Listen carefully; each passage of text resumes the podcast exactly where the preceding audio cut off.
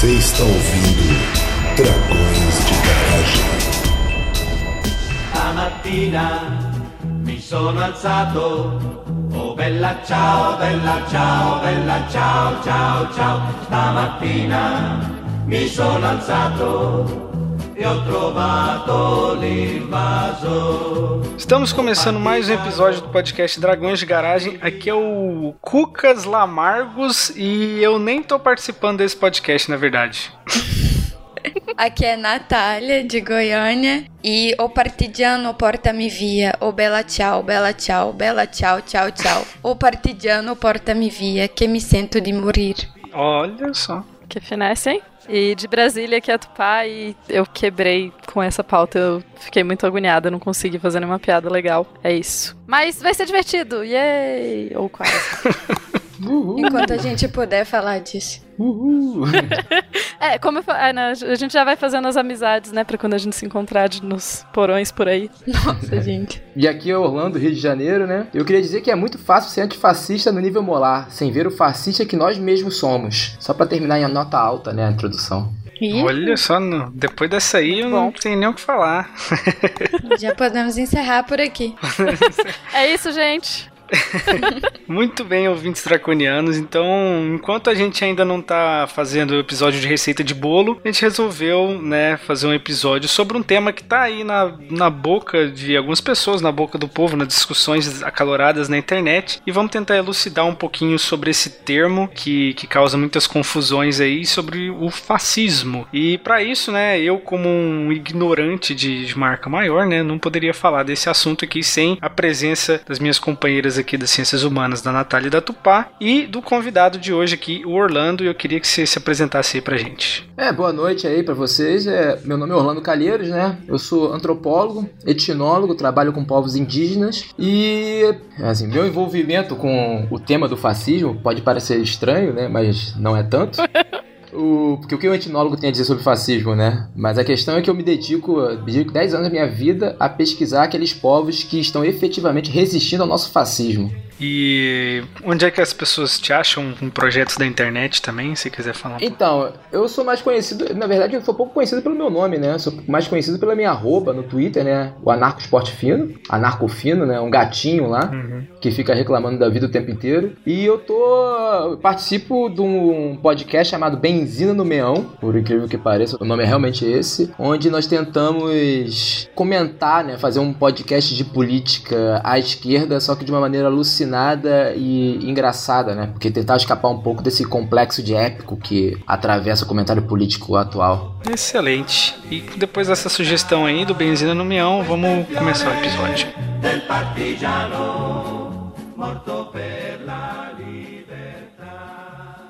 Antes de mais nada, ouvintes draconianos, hoje eu tenho um recadinho diferente. Mudamos o nosso formato de apoio no Brasil, e se você quiser contribuir com o nosso trabalho, agora temos a opção de contribuir mensalmente pelo Catarse. Se você até então contribuía pelo PagSeguro, é importante que você cancele esses pagamentos no PagSeguro. Já enviamos um e-mail explicando passo a passo. O nosso PagSeguro será encerrado. Isso não vai interromper os pagamentos que você está fazendo para a plataforma. Por isso, é importante que você entre lá e cancele. As contribuições pelo Patreon continuam da forma que estão e agradecemos a todos que contribuem com Dragões de Garagem. As melhorias e os episódios diferentes que estamos testando só são possíveis com seu apoio. Obrigado e fiquem com o episódio.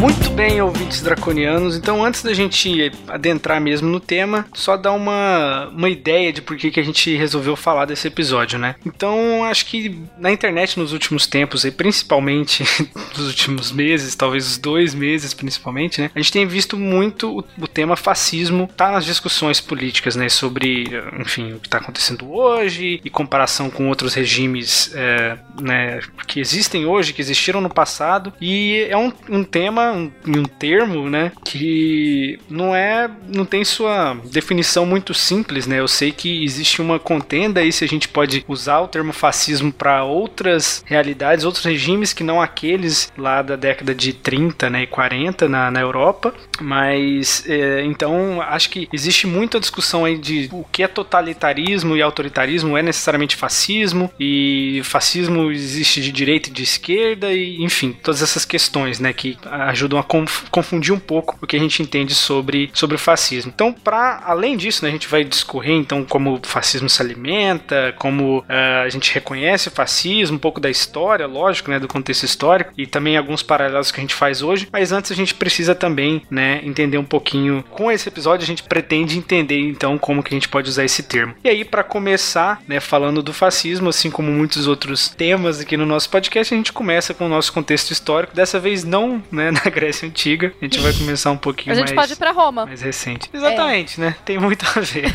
Mas A gente pode ir pra Roma antiga, inclusive, pra, pra justificar a parte de da etimologia da palavra. É, no, no último episódio a gente fez a mesma viagem. Falando, dá pra ir pra Grécia, vamos pra Roma. É, pra, pra manter a antiguidade clássica, né? Já imperialistas, já que a gente tá mantendo o imperialismo aqui. É, mas só pra ir rapidinho pra Roma, é interessante, a palavra fascismo, né? Ela vem, vem de fatio, que é uma palavra em italiano, que mais antigamente ainda vem de faces, ou fasces. Que é uma. É basicamente era uma imagenzinha, um, um fecho de, de gravetinhos com um machadinho no meio. Vocês provavelmente já viram por aí Uhum.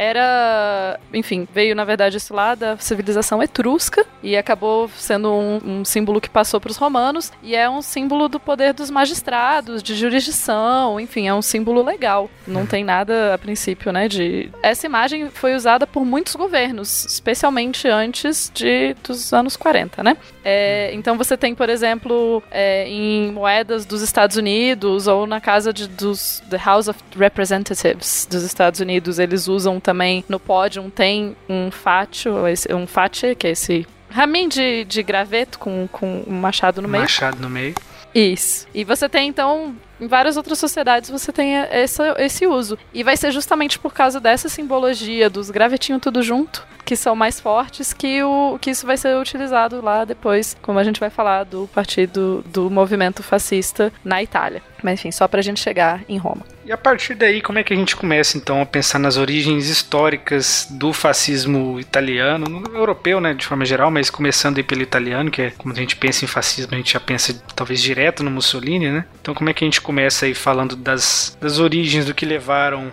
à ascensão desse regime, a ascensão do Mussolini de forma geral também, né? Eu acho que pra parte de raízes teóricas do fascismo lá de Mussolini, a gente pode até voltar um pouquinho mais para um momento muito interessante, especialmente lá em 1800, final do século XIX, 1880 e tal, em um movimento que é o movimento de fim do século em francês, fin de siècle, não lembro, não sei falar francês, gente, Siècle. desculpem. siècle. Perdão, meu francês, eu leio francês, eu não falo direito. É, Eu, eu só. é fake news. é, ouvintes que falam francês, por- me desculpem. Mas de qualquer forma, então você tem é, esse movimento que é um movimento artístico, intelectual, ele é um movimento muito mais do que simplesmente não é só um movimento político, embora, enfim, a arte é política. A gente entra nesse debate depois. É, e é um movimento que vai repelir a ideia de materialismo, racionalismo, positivismo e a ideia da burguesia que está instalada. Basicamente, a ideia é o seguinte: o mundo está mudando muito rápido, a gente está angustiado com essa mudança e não está sabendo exatamente para onde a sociedade vai. Tudo está meio assustador e você tem um movimento de pessoas tentando, por um lado, resgatar algumas origens, mas ao mesmo tempo é, se contrapor ao que tá aí, porque o que tá aí não tá legal. Vamos lembrar que a burguesia é o que tá aí desde a Revolução Francesa como o principal, né? Como essa como essa força da sociedade. E esse movimento tem, vem muito também de uma ideia de, de um descrédito do mundo iluminado. O que é o mundo iluminado? O mundo iluminado eram aqueles monarcas, todo mundo talvez tenha estudado isso daí na escola. Mas você tem uns monarcas lá, antes da Revolução Francesa, que eles vão justamente ser monarcas iluminados. Por quê? Eles são reis, mas es- esses reis que é, tem filósofos na corte e Os estão dando mais atenção. esclarecidos, Esses mesmos. Então, eu gosto do termo. você tem. Eu gosto também. Mas você tem uma reação a isso. É uma reação que, em certa medida, vai, é, vai se falar muito sobre ah, é, os déspotas esclarecidos e o conhecimento que eles estão produzindo é um conhecimento só de alta classe, é um conhecimento restrito a uma certa parcela da população. Então, assim, esses movimentos, eles não são necessariamente. Boa parte das ideias desses movimentos não são necessariamente ruins. Até porque, então, o movimento de fim de século, etc., é ver a sociedade como uma coisa decadente que está precisando de uma solução. E é influenciada por um pessimismo crescente na sociedade é, e por teorias. É, e eu não estou falando que essas pessoas faziam parte desse movimento, mas por teorias como de Nietzsche. Então você tem toda essa, essa ideia do, da morte de Deus e Deus não existe, etc., que vão, vai trazer uma certa insegurança para a sociedade, não só tanto para as pessoas que estão vendo isso acontecer, mas como para quem, para as pessoas que querem manter aquela sociedade da, do jeito que ela tá. Então você se sente ameaçado por essas, é, essas ideias novas que parece que estão tomando cada vez mais força. Qualquer coincidência com o momento atual não é coincidência, tá, gente? É.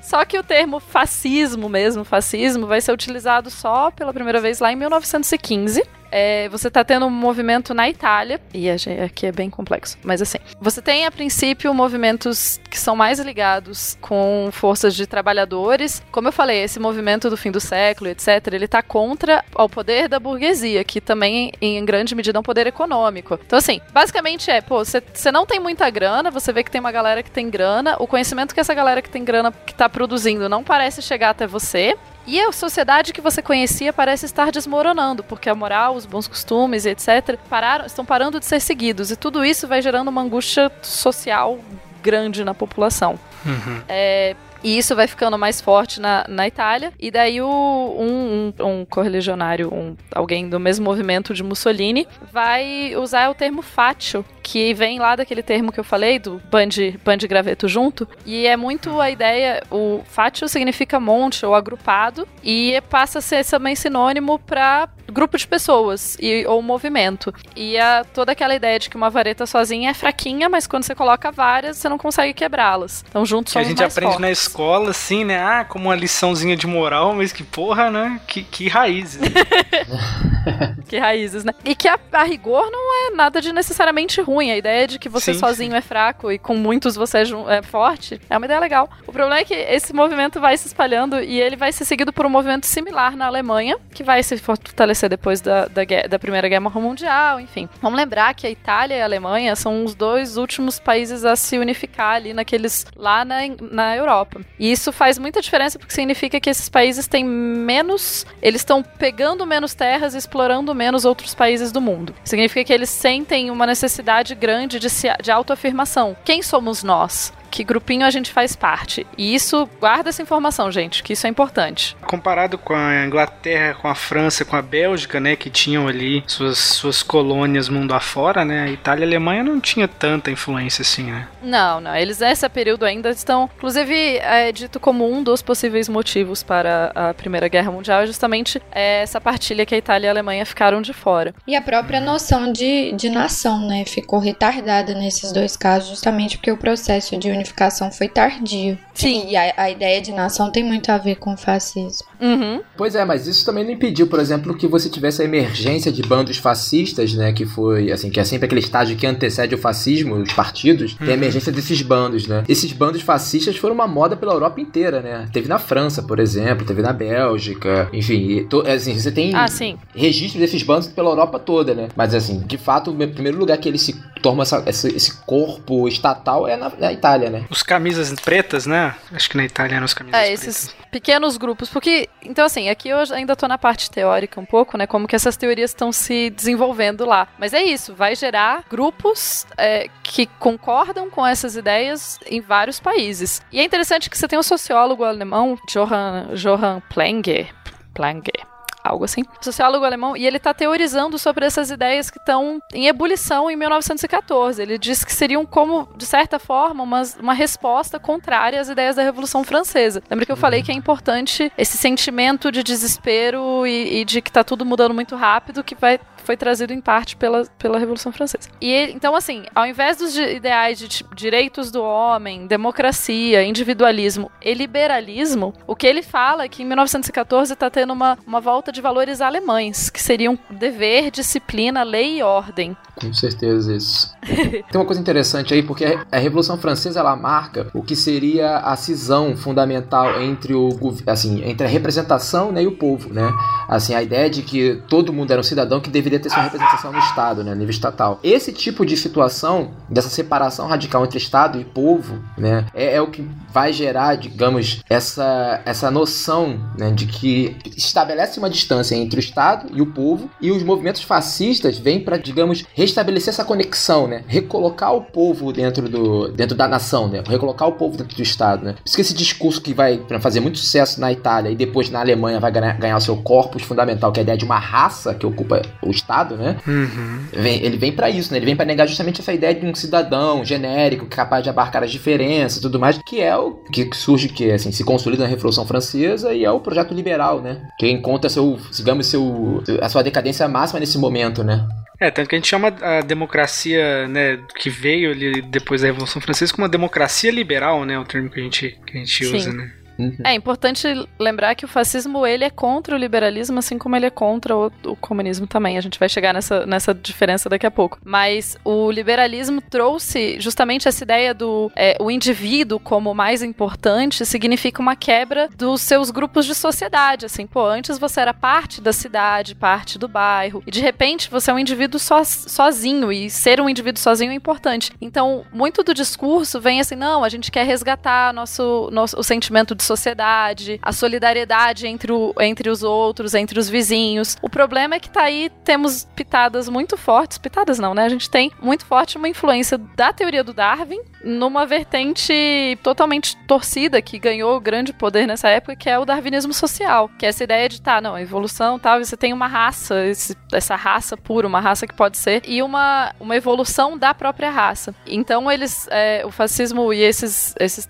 esses teóricos do período, eles estão se se apoiando em ideias da biologia e das ciências em geral, com o apoio dos cientistas e dos biólogos, não todos, obviamente, mas de vários, é, justamente para tentar criar o. para justificar as ações deles. E também para tentar criar, então, assim, ah, a gente quer trazer de volta a solidariedade entre os vizinhos, a gente quer trazer de volta a nossa ideia de sociedade. O problema é que a sociedade, essa solidariedade, é simplesmente entre aqueles iguais. Você não teria uma solidariedade entre os diferentes. Mas, de novo, no discurso tá a coisa de, não, mas a gente não pode valorizar a minoria, a gente tem que valorizar o todo. A gente tem que valorizar quem que é o alemão de verdade, a gente tem que valorizar quem que é o italiano de verdade. Uhum. Porque isso fica muito expresso em dois conceitos fundamentais do que depois viria a ser a sociologia alemã, né? Que é o conceito de. Mas eu, o meu alemão é tão fake news quanto, sei lá, quanto essas coisas que se falam hoje em dia, mas é o conceito de Gemeinschaft e Gesellschaft, né, que é, assim, Gemeinschaft é o conceito de comunidade, né, essa conceito desses laços pessoais, esses laços que são muito mais do que os laços citadinos, né, movimento, que são impessoais, enfim, movimentados pelo dinheiro. Havia todo dentro dessa, desse, desse movimento de resistência, você fala da Alemanha interessante, porque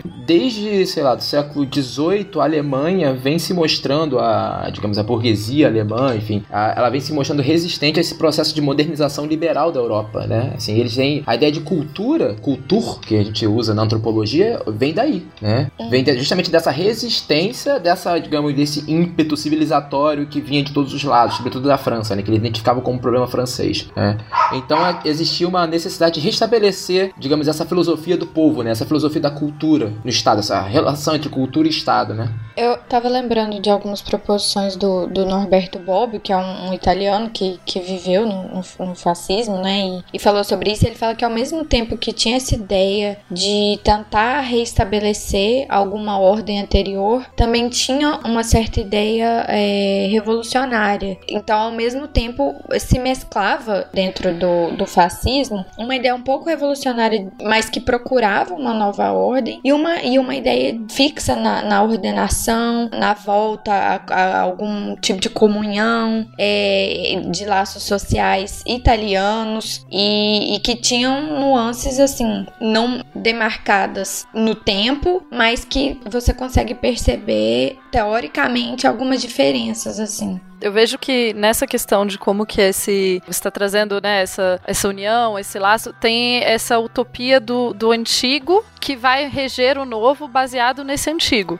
É, então isso. você tem é, nesse período, inclusive na minha área, tem muitos, muitos estudiosos que trabalharam muito nesse período, e vários deles eram fascistas, sim. Você tem nesse período, então, uma volta, uma tentativa de, de redescobrir. Tem o, o desejo pela origem. Historiadores, a gente tem esse problema em geral, assim, a gente quer, quer sempre achar a origem das coisas. Mas além disso, você tem então um momento da sociedade em que buscar a origem, então vamos buscar a origem do povo alemão, vamos buscar a origem do povo italiano, vamos resgatar nessa origem o que faz o nosso povo tão especial e tão incrível. E onde dessa origem que nos torna a nação enorme que vai pra frente, mas baseada nesses é, ideais tradicionais. Então é essa exatamente isso que ele falou, é o que o Bob fala, né? Você tem é o passado justificando o futuro e esses, essa união muito forte. E além disso, essa sociedade ideal do futuro, ela tá baseada especialmente no, no lado alemão, nessas ideais que seriam alemães, como eu falei, né? Dever, disciplina, lei, ordem. Então, para ter isso, para se alcançar isso, a sociedade vai precisar ser governada por uma elite autoritária e racional. Por quê? Então você vai escolher, basicamente, uma. Vai existir uma Câmara de Notáveis, que seriam as pessoas mais inteligentes da nação, e essas pessoas mais inteligentes da nação teriam o poder total para comandá-la, uma vez que eles sabem melhor o que é importante para a nação. E pra expandir isso pra outros, pra outros locais, né? Que a, Uhum. a perspectiva expansionista era bastante notória. Sim, sim. O Lebensraum, né? O espaço de vida lá. É. Uhum. É interessante essa, essa questão da origem. Ah, mas aí é é um paralelo que eu faria com o momento atual em outro país, não seria com o Brasil, mas acho que talvez fique melhor em outro momento, né? Essa origem, assim, no caso da Ale- Alemanha, talvez tenha sido o lugar onde isso foi levado à última instância, né? Porque essa origem buscava recriar uma raça que foi, fora perdida, né? Assim, os alemães, eles se, eles se pensavam enquanto um, um projeto genético, a raça ariana, né? De um resgate de si, né? De uma certa pureza que fora perdida pela mestiçagem, né? Pela, pelos casamentos interétnicos, aquelas coisas que eles adoram odiar, né? Enfim, e não só isso, né? Tipo, eles também buscavam restabelecer um ambiente, né? Existem projetos, por exemplo, tem um trabalho de uma historiadora que eu não vou lembrar o nome agora, que ela trabalha justamente com a, um tipo de reflorestamento, de reinserção de espécies que começou a ser feito lá na época do nazismo, justamente para tentar restabelecer a paisagem que fora perdida por conta da modernização, né? Da derrubada das florestas, a morte de um tipo, de uma espécie de leão que era nativo da região, coisas do tipo. É, é muito, eu acho fascinante como você tem então essa criação mesmo desse passado mítico que vai tentar ser alcançado de volta, né? Em tudo, desde a reflo- do reflorestamento até as, as reuniões que vão ser feitas com a juventude, né? Aí já no nazismo mesmo que o fascismo seria o, o- a teoria mais ampla e o nazismo é o tipo de fascismo aplicado especificamente na Alemanha. É, Até porque também a gente é bom lembrar que o fascismo do Mussolini na Itália também perseguiu minoria étnica, também perseguiu judeu, né? Não tinha campo Ah, de sim. extermínio, né? Mas Em tese, né? que tinha, não em em tese. tese. Tinha? Tinha, sim, tinha campo. De extermínio É, também? falar, tinha campo de extermínio, sim. De concentração, eu imagino, né? Sabe o que acontece muito logo depois da guerra? A Itália consegue sair muito bem da, da Segunda Guerra Mundial. Tanto é que a gente só associa ao- essas ideias mais terríveis de nazismo à Alemanha. A Itália Uhum. consegue se sair muito bem na- no campo das ideias, no sentido que a gente não associa mais a Itália com, com fascismo, a gente não Hum. associa mais a Itália com essas ideias xenófobas. Com não- genocídio. com genocídio, pois é. Então tem muito uma questão de narrativa também, do que, que cada um conseguiu trazer depois. É muito louco, né? Porque a ideia toda do. Lá ainda em 1914, 1915, quando a pessoa tá pensando isso, a ideia toda é que eles pensam, não, a gente vai pegar as pessoas mais inteligentes e elas vão fazer um governo tecnocrático. Então, assim, a gente vai avançar, não é que a gente se nega, a gente nega o desenvolvimento e o avanço. A gente vai avançar, só que a gente vai avançar nos termos de quem sabe de verdade. Por quê? Porque o governo tá corrupto. Então a gente precisa combater a corrupção. A gente precisa combater a corrupção de dinheiro e a corrupção dos costumes que foram perdidos. E daí essa, essa necessidade da volta, né? E então você tem uma muito ideia. de- né? Isso, sim. Você tem. Na Alemanha, claro, vai pegar especialmente depois da Primeira Guerra, porque o, o fascismo na Itália ele já começa a aparecer muito já em 1915, nos anos 20, o fascismo na Itália já está bem forte. É, ascensão de Mussolini, etc. Na Alemanha é posterior. NaAlemanha você já vai, isso vai ficar mais forte lá nos anos 30. Então você tem, de qualquer forma, então você tem essa ideia de que você precisa criar um. um as pessoas que sabem do que elas estão falando, elas vão governar. E isso é uma coisa que eu acho que as pessoas precisam ter muito clara na cabeça. Quão perigoso é o discurso de não, a gente vai escolher uma comissão de notáveis para fazer uma nova constituição. Ou a gente vai escolher. Não, seria bom, pô, essas pessoas. Ninguém sabe votar. Eu que entendo a política de uma forma muito melhor, que deveria só se deixar votar só quem entende realmente como o processo político funciona. É, exatamente. É um Ou eu sou gestor, né? É isso que eu ia falar, o discurso É. de gestor, né, cara? Não é à toa que o grande gestor da política brasileira tá se aproximando perigosamente desses processos, né? Mas enfim. Pois é, eu acho que é sempre importante ver como numa sociedade em que a gente acredita nas liberdades individuais, e sim, a gente, nisso nós somos herdeiros do- dos franceses, do- da Revolução Francesa, dos ingleses anteriormente, enfim, mas do liberalismo. Mas se a gente acredita em liberdades individuais, a gente não pode acreditar também que só a gente entende, porque a gente talvez estudou mais, só a gente entende o que seria melhor para o país. É perigoso isso, muito perigoso. Bastante perigoso. Não, porque, assim, geralmente esse, esse projeto que muitas vezes começa de uma maneira, digamos, lateral, ou seja, não, nós estudamos mais, você acaba criando justamente uma casta naturalizada de pessoas que, assim, vão se perpetuar para sempre. Esse é o ponto deles, né? E esse outro que é identificado como mau gestor, como incapaz de pensar verdadeiramente, né, que é um problema clássico deles, é, ele acaba se tornando supérfluo, né? Ele acaba se tornando... Porque esse também é um ponto que depois a gente pode, vai tocar melhor, que é o fascismo, ele necessita inscrever no inimigo, né? Ele precisa inscrever continuamente aquele que é o indesejável, aquele contra o qual ele luta, né? Que- Que esse Exatamente. e esse outro contra o qual ele luta, e que assim, que ele não só luta, né? Que ele deseja expurgar do horizonte, né? Tipo, destruir completamente, geralmente se confunde com o rosto desse que ele considera incapaz de governar, incapaz de pensar, enfim, incapaz de compor aquela sociedade futura que eles desejam, né?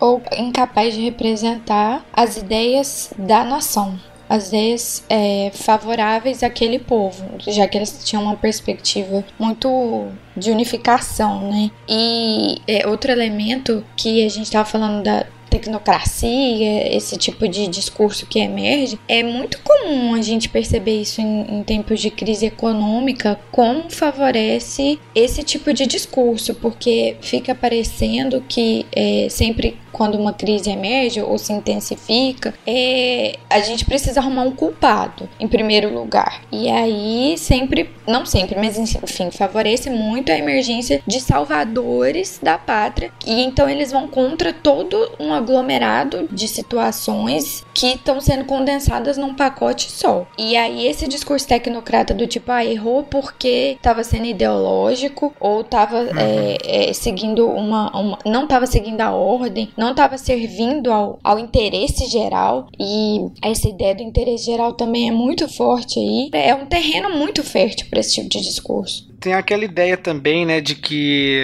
nesse tipo de, de situação, assim, de crise econômica, tem uma galera que vem com querer colocar a economia como uma ciência exata, né, e que uma vertente econômica ali é, é, é o, é o certo, é o cientificamente correto, quando na verdade é um negócio muito mais complexo que isso. E já fica o spoiler de episódios futuros nossos aqui sobre isso. E como se todo mundo pudesse, pudesse se beneficiar ao mesmo tempo na mesma Exato. medida, né? E outro elemento muito forte, mais uma vez citando o Bobbio, é, é a violência, porque a ideia de ordem como discurso sozinha não se vale. Então, como que essa ordem, como que essa tecnocracia, como que os notáveis é, seriam colocados para funcionar? Através da violência. E, e não uma violência que todos os estados no geral praticam, mas é, o Bob fala, era violência pela violência, ela era, ela era um fim, ela não era um meio. E, e era uma violência racista, é, uma violência nihilista, uma violência como um fim. Ele deixa isso bem claro, e não necessariamente como um meio, que é comum a outros estados. Essa é uma das coisas interessantes. A Hannah Arendt vai apontar exatamente isso como uma função do terror, né? O que, que o terror gera, né? Qual é a função do terror na, nesses regimes? Assim, o trabalho dela é ter uma relação entre totalitário e fascista, né? Mas isso a gente vai, acho que vai abordar depois, né? A diferença entre um e outro, né? Mas, assim, eu acho que é isso que é interessante, mas sem querer desviar muito, porque o, a, sobretudo na Alemanha, né? Isso se confunde muito. O Estado nazista, ele nesse momento, ele é uma máquina de guerra, né? Ele é uma espécie de manutenção daquele período da Primeira Guerra Mundial, né? O Estado, ele é pensado como uma máquina de guerra, né? O tempo inteiro. Por isso que a necessidade de um inimigo e tudo mais. É, tem um autor, eu vi um, um, vídeo de um cara, um cara antifa, né? Falando sobre fascismo e tal, e tem um autor que era um cara do Reich, né? Um, um autor nazista falando da ideia que ele tinha de na política dividir, né? É, entre inimigos e, e, aliados, só que de uma forma meio extrema, né? E aí, tipo, muita gente vai usar essa, um pouco essa, essa definição, essa definição, não, essa abordagem, né? De inimigos e aliados e tal, mas, né? Acho que no fascismo isso é exacerbado, né? A ponto de realmente ter que exterminar e tudo mais, né? E aí usar a violência dessa forma nihilista que a Natália falou, que é diferente da, né, supostamente diferente do, do da forma da violência do monopólio democrática. da violência democrática, né? É. Ou da violência de né, outros grupos aí, atores da democracia que podem usar também em diferentes contextos, sei lá. E no caso da, do nazismo da Alemanha, né, em si, teve uma o discurso, a propaganda foi uma coisa muito forte. E, e a gente acha porque às vezes é, parece é, é, já vi vários, várias pessoas é, que passaram por esse processo comentando anos depois. Eu sei que hoje pode parecer ridículo, mas naquela época as pessoas acreditavam, as pessoas é, fazia sentido esse tipo de discurso. E a propaganda teve, né? A construção de discurso é muito forte. A propaganda teve muita força nisso. Então não, não foi só uma meia dúzia de pessoas, de notáveis, com um exército, enfim, que colocou tudo isso em voga. Os efeitos práticos do fascismo, para além de, de ser um conceito, para além de ser uma, uma ideologia, enfim, colocar em prática isso veio de, de um apoio da população que, que foi ganhado de maneiras diversas, mas em que a propaganda foi muito forte. Inclusive, o terror que a Hannah Arendt fala também está envolvido na criação de discurso, no, de convencimento, inclusive é essencial mesmo essa coisa do, da propaganda, porque é, eu acho que é indissociável falar de, da ascensão do fascismo com a popularização do rádio, né? Assim, com, a, uhum. assim, com, a, com essa transformação que esse tipo de tecnologia causou na sociedade na época, né? Assim, porque assim, do, assim, o, os discursos que o Hitler fazia no rádio, a maneira como a informação começou a se propagar naquela sociedade ali, naquele momento, a coisa transformou, assim, porque exatamente da mesma maneira como você era, você tinha que mobilizar mobilizar suas tropas no campo, você também tinha que mobilizar sua população no seu país natal, né? Então, assim, o fascismo, a maneira como ele se articulava, como ele tentava cooptar a população, era a maneira de um esforço de guerra. Isso era, assim, se você pegar, por exemplo, Goebbels, por exemplo, ele fala exatamente sobre isso, né? De como que você pode trazer a população pro seu lado, né? Só uma, uma questão rápida. Parece muito distante a ideia de que como você vai ter pessoas que são pessoas que são contrárias à violência, que vão aceitar a violência como normal e vão falar que a violência é legal, porque a violência tem um objetivo. Então, é, justamente com as propagandas e etc., a gente está falando, vão surgir grupos paramilitares na Europa inteira, e não só na Europa, a gente vai falar daqui a pouco mais, é, justamente espalhando a violência e muita gente vai defender essa violência, porque porque essa violência tem um motivo. Essa violência está eliminando talvez o inimigo. Essa violência está limpando o país. Essa violência está criando um país, esse país utópico. Então, parece às vezes pra gente muito distante. Nossa, como que alguém poderia cair num horror desse? Como que alguém poderia concordar com uma violência dessas? É mais fácil concordar com a violência do que a gente pensa. E a Hannah Arendt é a pessoa mais uma das pessoas, um dos pensadores mais incríveis do século, então ela fala muito disso, tá? Nossa, é, ler Hannah Arendt nesse momento é entrar em estado de desespero, né? É como é. você vê um ah, filme que já sabe que vai ser o final, né? Nossa, assim, tô, a gente tá nessa parte aqui do livro.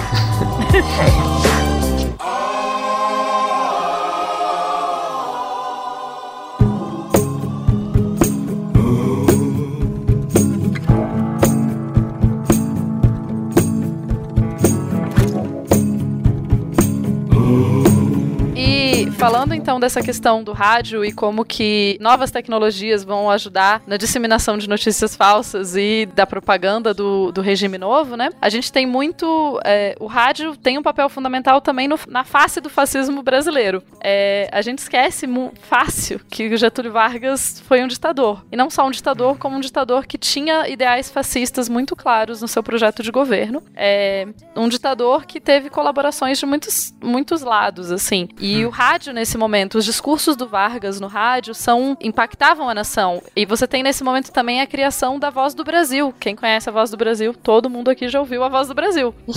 né? Que era o meio de propaganda, continua sendo o meio de propaganda oficial do governo, mas era o meio de propaganda oficial do governo que chegava a todas as casas, porque vamos lembrar que o rádio era coisa que chegava para todo mundo. É como se hoje em dia o governo criasse uma medida em que obrigasse todo mundo a receber um pronunciamento do presidente por WhatsApp no horário tal do dia. O Zap do Brasil. Nossa. o Zap do Brasil. Vai começar, né? Vai começar. Já não estamos dá a... ideia.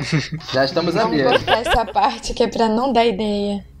né? Vamos evitar dar ideia pros outros. Mas enfim, então você tem a voz do presidente, tá? O rádio se espalha muito rápido, então a tecnologia do rádio passa a fazer parte da vida das pessoas e com isso fica muito mais fácil a propaganda fazer parte da vida das pessoas. A gente que vive num mundo onde a propaganda faz parte da nossa vida, porque a gente tem TV, tem celular, tem internet, tem etc, a gente não consegue pensar tanto quanto que é uma sociedade onde nada disso existe, onde se você, onde uma parcela fundamental da população não sabe ler, e se não sabe ler não vai ter acesso a jornal. E jornal é pago. Então o rádio, porque um rádio, não sei se vocês sabem, mas isso acontece no interior, ainda tem lugar que acontece. Mas com TV hoje em dia, mas sei lá, o vizinho que tinha o rádio, e daí ele ligava alto e todo mundo sentava pra ouvir junto. É, dava pra ouvir enquanto fazia outra atividade. E, e a população de analfabetos também pedia ah, o consumo de, de mídia, de- enfim, de propaganda escrita. Exato. E daí no Brasil a gente tem, então, o, o fascismo à brasileira, digamos assim, do Vargas, e é apoiado por um- uma parcela da população que já rolou até quase uma briga numa aula minha de história do Brasil, porque alguém ficou muito chocado ao descobrir que os modernistas, os artistas do movimento modernista brasileiro, apoiaram o, o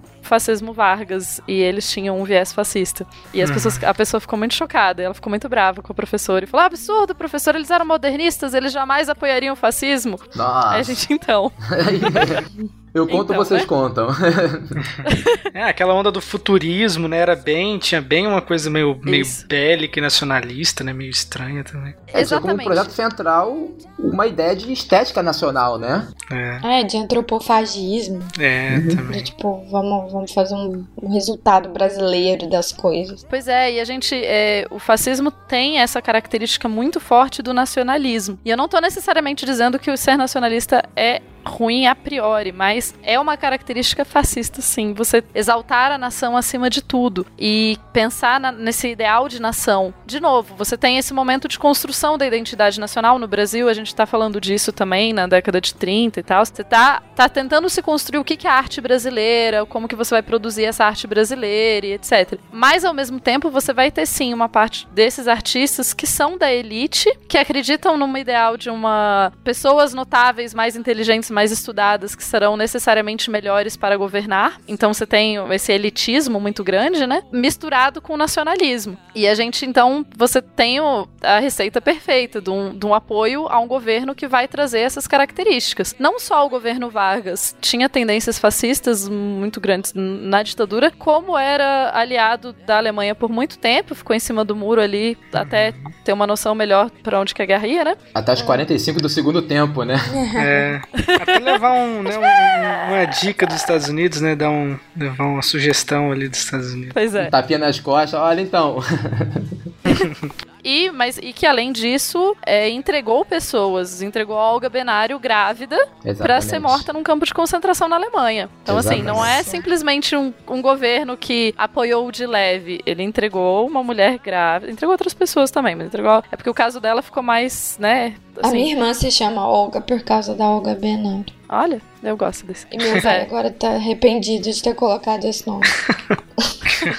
Mas é, é um nome bonito. Enfim, mas então você tem é, o fascismo como essa força de poder baseada em notícias falsas, baseada no nacionalismo, numa falsa ideia de sociedade. E num inimigo em comum, né? Isso. Isso, e o, e o inimigo simplificado, porque é importante. O inimigo do fascismo, você basicamente você eliminando completamente o inimigo A, o seu país vai ficar perfeito. E essa narrativa é muito perigosa e muito fácil de ser aceita, porque cara, quando a gente tá numa crise, a gente quer uma solução. É claro que eu quero uma solução, tipo, todo mundo quer uma solução para os problemas do país no momento. E quando alguém te põe um inimigo fácil, é muito mais agradável acreditar que se você conseguir pelo menos resolver esse problema, tudo vai se encaminhar de um jeito melhor. É gostoso acreditar nisso, mas isso não é verdade. Pois é, por isso que é necessário, é fundamental ter essa ideia de que você, que você tem um centro a ser protegido, né? Um cidadão que compõe esse centro, uma raça, um rosto, uma, um estado, nação, né? E qualquer coisa que se difere disso, automaticamente já cai na, dentro dessa, dessa categoria de inimigo da nação, né? Porque, enfim, são os dois opostos, né? O, o fascismo, ele op- opera necessariamente com, essa, é, com esse dualismo fundamental, né? É sempre um eu versus o outro, é sempre uma guerra, sempre esse estado contínuo de guerra. Essa, a guerra é a máquina interna dele, né? É interna e externa, né? Uhum.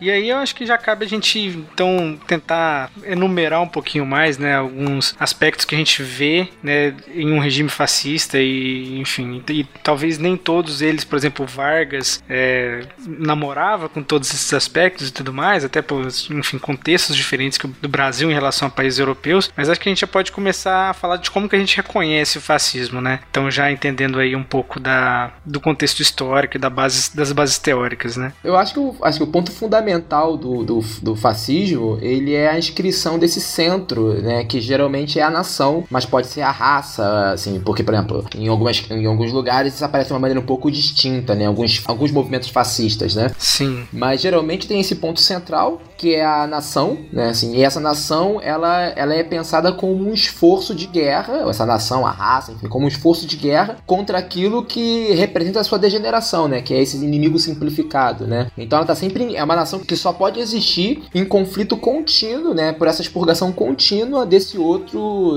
esse outro em estado de pecado, enfim, esse outro matável para eles, né. Que esse também é outro ponto fundamental do fascismo, né. Uhum. É, e então esse estado de guerra, aí, tanto interno quanto externo, né, também traduz no militarismo mesmo, né, ainda de uma, um grande apreço pelas instituições militares e pela hierarquia e tudo mais também, né, e, e esse inimigo realmente que muitas vezes foi e ainda é, né, em alguns lugares, minorias étnicas, por exemplo, que aí mancham o ideal de nação daquele, daquele grupo, né, é, isso a gente vê até em alguns países meio multiculturais, assim, que hoje em dia a gente vê uma, uma ascensão de pensamentos né, exclusivistas eh, que eles chamam. E aí, enfim, depois tem outra questão que é a normalização, né? Mas eles chamam de identitários brancos ou de qualquer coisa assim, né? Pra evitar falar que são racistas e tudo mais. Mas também adversários políticos, né? E aí simplifica o inimigo como tudo é, né? O, a ameaça vermelha e tudo mais, né? Então, é, essa questão do, do inimigo pode ser qualquer coisa, né? Enfim, na história a gente já teve população LGBT inclusa nesse, nesse inimigo também, né? Uma, enfim, uma, algo que degenerava essa, essa, socie- essa sociedade, né? Essa nação, é, enfim, por aí vai, né? É, e um- um- uma carga bastante antidemocrática, antidemocratista também, porque existia uma ideia de que a democracia estava muito ligada aos preceitos liberais e, e uma ideia anti-parlamento também, com mesmo que nem sempre eles tenham chegado ao poder é, já de maneira. Às vezes eles conseguem chegar ao poder dentro da democracia, na verdade é até comum, é, existe é, essa um dos inimigos que se cria é o parlamento, porque com essa criação de um inimigo comum e um inimigo forte e por consequência a criação de um salvador ou de alguns salvadores da pátria, é o próprio parlamento passa a ser um inimigo daquele que está tentando ajudar a salvar. Então também, também é um, um ponto que acho que deve ser levado em consideração. E a própria ideia antissocialista, anticomunista, mas também antiliberal e, e que às vezes ficaram tentando jogar um no colo do outro. Algumas pessoas da esquerda jogaram no colo dos liberais e os liberais jogaram no colo da esquerda por causa do Estado forte, mas que na verdade o fascismo estaria no meio disso, tanto contra os comunistas quanto contra os liberais. Ainda que eles, eles fossem capitalistas mesmo, né? Tipo, e favoreceram, enfim, interesses de, de grupos econômicos. É, mas é porque eles enxergavam, acho que a emergência do, daquilo que lá atrás eles chamavam de bolchevismo, né? Como a degeneração última da sociedade. Então, tudo aquilo que era, por exemplo, liberalismo era visto como um certo grau de degenerescência, sabe? É assim, um ponto que poderia, que levaria fatalmente ao socialismo, ao bolchevismo, né? Então, por isso que eles colocavam, por exemplo, lá atrás, eles colocavam tudo no mesmo pacote. E aqui, hoje em dia, acontece algo semelhante, né?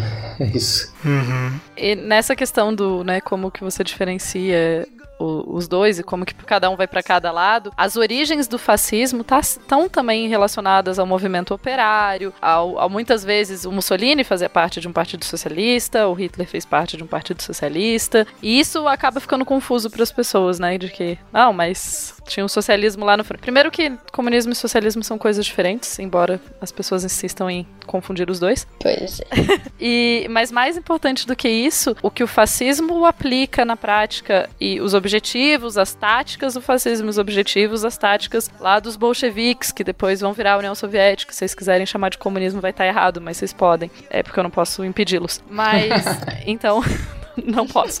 Mas, então, os objetivos são completamente diferentes. Lá, os bolcheviques, lá do começo, eles estão pensando, e a gente está falando aqui no campo teórico, eu não estou defendendo que a Revolução Comunista na União Soviética foi boa, ou que não matou, enfim, só para deixar bem claro. Então, o objetivo no começo, o ideal, era uma democracia participativa, organizada numa visão igualitária e internacionalista de sociedade. Então, ela, ela a ideia de que você não tem, a pátria não é tão importante, você não, a pátria como pátria em si não é importante, você ela existe até tal país, mas não, ela não é o fim. Já os fascistas, eles estão baseados no hipernacionalismo. A pátria é a coisa mais importante. Uma, E uma hostilidade aberta à democracia. Você, vamos lembrar, a ideia é que você tenha uma Câmara de Notáveis e não uma- um Estado democrático. E uma sociedade que deve ser estruturada de forma hierárquica. É essencial para o funcionamento da sociedade, no entendimento do fascismo, que ela tenha uma hierarquia bem definida, que cada um tem o seu papel e cada um cumpra o seu papel na sociedade. É, eles têm um quê aristocrático também, né? Um saudosismo aristocrático. Ô, Total, né? Tanto por isso que se contrapõe à própria Revolução Francesa. Aí é que tá, ele se opõe à ideia de burguesia, advinda da Revolução Francesa, mas também se opõe à ideia do comunismo, à ideia da não nação, enfim, da internacionalização e da, da igualdade. Eles meio que captam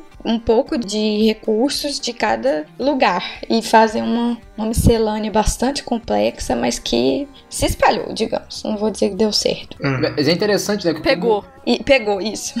Mas é interessante como aqui as próprias burguesias, nesse primeiro momento, aderiram ao fascismo muito rapidamente, né? Até porque achavam que ele era uma alternativa menos pior ao bolchevismo, né? Assim, a, a adesão na, na, na Itália, sobretudo, mas... Por exemplo, se você for ver na Alemanha, você tem registro de, de uma pequena, até de uma pequena burguesia judaica que aderiu ao Hitler Primeiro porque achava que o Hitler não iria cometer aquelas coisas que ele falava no discurso, né? Falava que isso aí ele não vai conseguir botar em, em- vigência, assim. Onde será que a gente tá vendo É isso? ótimo isso.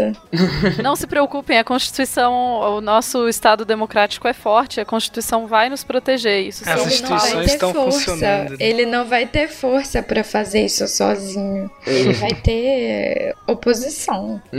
Ele tá falando só da boca pra fora. Ele não acredita de verdade nessas coisas. É só brincadeira. Isso é só discurso. Tá fora de contexto. É, e aí. Fora de contexto. E aí, cara, é, assim, eles apoiaram, uma parcela apoiou, a, a- votou no, no Hitler, apoiou, porque julgava que o bolchevismo tava chegando, que assim, que aquilo ali ia ser a degeneração completa da Alemanha, que ia acabar com uma coisa que já tava ruim, ia ficar pior ainda, enfim. Mas o. Eu queria falar um pouco dessa, porque tem uma essa confusão, né? Não sei se a gente pode falar disso agora, essa confusão entre fascismo e totalitarismo, né? Sim, manda ver. Manda ver que essa é uma confusão que realmente Por favor. merece ser, ser explanada, né? Porque assim, se você for parar pra, pra ver, assim, o fascismo, é, ele de fato, ele é um dos grandes inventores, colocar assim, do Estado totalitário como nós o conhecemos, né? Contudo, nós temos outros exemplos de Estados totalitários que não são fascistas, como já a citada União Soviética, né? A União Soviética com seus gulags, enfim, era um belo exemplo de um, assim, depois já com Stalin, né? É um belo exemplo de um Estado totalitário. Que aí, justamente, não- a noção de pátria, não tem essa elite, enfim. O fascismo, digamos assim, o fascismo ele desemboca no totalitarismo, mas nem todo totalitarismo é fascista. É fascista. Fascismo. Uhum. É exatamente, porque o fascismo ele tem características, justamente essa. Uma das questões, por exemplo, que o Deleuze vai abordar bem isso, é o Gilles Deleuze e o, e o Félix Guattari, assim, no Mil Platôs, quando eles vão se debruçar sobre o fascismo, uma das questões fundamentais é que eles vão mostrar que o fascismo molar, ou seja, esse fascismo estatal, ele se apoia fundamentalmente naquilo que é um fascismo molecular, né? Assim, num fascismo que atravessa as populações, um desejo fascista nas pessoas. Já um estado, um estado totalitário é um estado que domina a população, né? Assim, por exemplo, a ditadura militar, ela tá muito mais pro totalitarismo do que para um estado fascista. Uhum. É. Eu pensei que eu tava pensando aqui, por exemplo, né, nessa questão, muitos outros estados totalitários não tem muito essa, essa noção da raça, né, da nação como nessa né, coisa superior, e aí a gente tem que voltar ao que seria o país X original, né, aquela raça do país X original. E, enfim, às vezes hoje em dia, dependendo do contexto do país, isso muda um pouco de figura, mas ainda assim, curiosamente, parece que as pessoas que vão sofrer mais, que sofrem mais, são pessoas né, negras, indígenas e tudo mais né? Ainda assim são minorias étnicas no país, mas enfim, fica um questionamento para depois. A gente vai falar nisso depois também. Que inclusive é uma diferenciação que eles fazem entre o fascismo, que pode ser exportado, digamos, um núcleo fascista e que de fato foi exportado, né, para outras localidades e em alguma delas foi adaptado, como no caso da Alemanha, e o fascismo italiano, que foi o que emergiu na Itália. Então, algumas causas, né, o contexto possibilitou que aquele tipo de totalitarismo emergisse na Itália, mas aquela cultura fascista não necessariamente vai culminar num estado totalitário. E talvez fazer essa, essa diferenciação entre totalitarismo e fascismo, embora o fascismo tenha usado de totalitarismo, né, seja pró-totalitarismo, ajude a entender também qual a chave é, é contextual que possibilita a prática é, estatal dessa cultura, assim, que é, aí eu vou pedir permissão para chamar de cultura, inclusive. Pode chamar, pode chamar. eu falo, se entenda aí com antropólogo. É justamente nesse contexto que faz sentido falar de cultura, vai.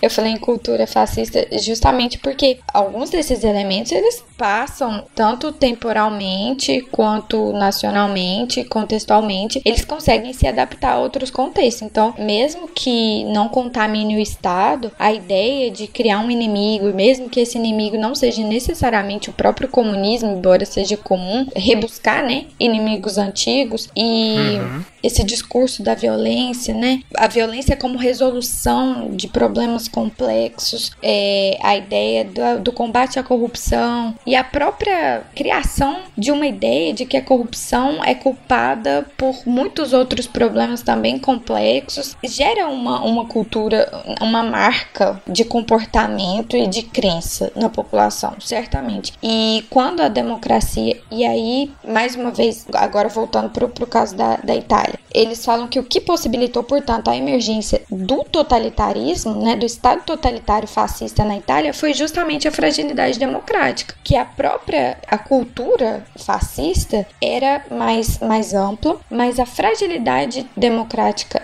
da Itália e a própria cultura política, embora nem sempre se use esse termo italiana, é que possibilitou essa emergência mais fácil de um Estado totalitário. E, infelizmente, me parece que é o caso né, de alguns outros locais.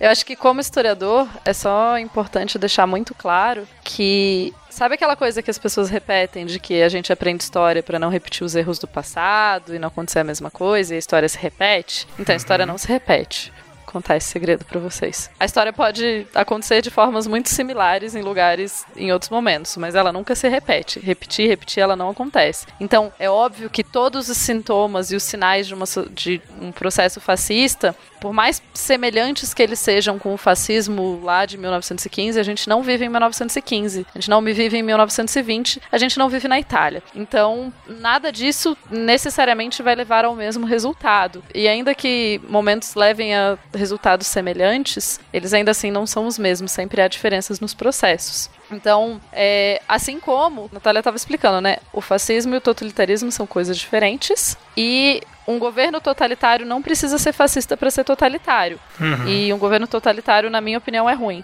Mas. Enfim, e, então ele não precisa ser fascista pra ser ruim, inclusive. P- Pode ser ruim de várias outras formas. Mas só pra deixar essas pequenas diferenças claras. assim. E também não precisa ser uma ditadura, né? Pode ser um governo autoritário, democraticamente eleito, que ainda assim é autoritário, né? Que usa as, Sim. as instituições e tal pra manter esse autoritarismo e, enfim, manter é, oponentes, né? Opositores políticos em xeque e tudo mais, né? Talvez até na ilegalidade e tudo mais, né? Isso, nesse momento o Fujimori tá mandando um tchauzinho junto com o. Erdogan e o Duterte. Eles estão os três sorrindo assim do lado ali, falando: Oi, tudo bom? Pois é, a Tupá tava falando do- da história não se repete. O, o Durkheim fala isso na sociologia, só que ele chama de fato social. Ele tem uma frase bastante categórica: o fato social não se repete. É, eu, sou, eu, como, eu, como bom estruturalista, né, o pós-estruturalista que eu, eu acho que existe uma estrutura, de fato, e essa estrutura ela sempre se atualiza de uma maneira distinta, né? Assim, aquela. O que eu acho, por exemplo, a gente pode estar. A gente tá vendo uma espécie de ascensão do fascismo da contemporaneidade, só pra já trazendo um pouco pra cá, que não necessariamente flerta, não necessariamente vai desembocar, e até rezamos para que não, com um Estado totalitário. Assim, Uhum. porque hoje em dia, é, creio até que o, o fascismo ele prescinde, ele não vai necessitar de um, de um organismo estatal totalitário para se atualizar. É, acho que existem outras, outros meios, assim, mais moleculares para que ele se propague. Falando em, você tá falando em estrutura, daí eu vou me denunciar agora, né? Eu parto do princípio do individualismo metodológico. É, o indivíduo é mais central hoje em dia na nossa sociedade, na nossa cultura em geral. Então, o fascismo, ele, eu acho que ele é mais molecular justamente por isso. Uhum. Qual que seria uma diferença então aí dele molar pra molecular, só pra esclarecer pros ouvintes? A gente pode falar assim, vamos. Nossa, meus amigos filósofos vão me matar. Mas assim, a gente pode reduzir isso. Vamos botar o molecular. O molar. Dois tweets pra cada. é.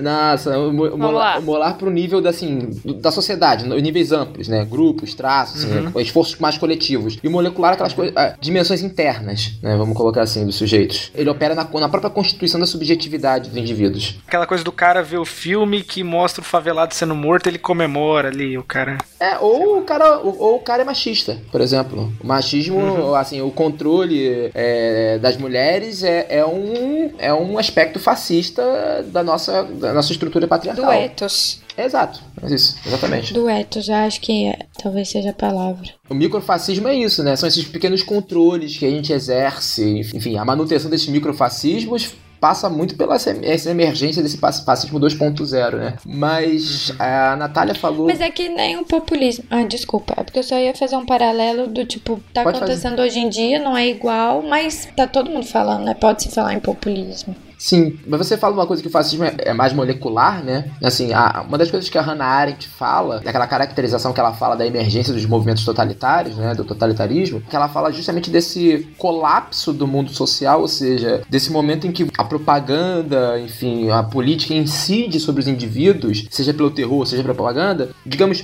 tirando esse indivíduo do convívio em sociedade e fazendo com que esse indivíduo tenha, digamos, toda a sua experiência condicionada pela lógica do regime. Ou seja, quem vai dizer o que acontece ou não acontece no mundo, em termos muito gerais, é o regime, né? É o Estado, nesse, no caso, nos casos, casos clássicos. Nesse momento, assim, ela vai, ela vai chamar que você tem a emergência das massas solitárias, né? Que são essas massas que estão em si mesmadas, né? Assim, que elas não sabem muito bem do que vão, para onde elas vão seguir, para onde elas vão crer, né? Como que elas vão se mover. E é esse momento em que elas se tornam, segundo a Hannah Arendt, facilmente cooptadas pelo Estado totalitário, pelo Estado fascista, né? Porque é o momento em que o indivíduo chega e é capaz de sustentar essas pessoas, de mobilizar essas pessoas pelas suas paixões, seja pelo medo, seja pelo seu, pelos seus desejos, enfim. Porque uma vez que você já tá, essa pessoa tão, digamos, longe do mundo real, vamos colocar assim, ela, assim, a crença delas é toda feita pelo aquilo que elas desejam acreditar, né? Seja pelo medo, seja por uma vontade ou coisa do tipo. A gente vê isso muito explícito hoje em dia nas fake news, né? Por que, que as pessoas acreditam em fake news?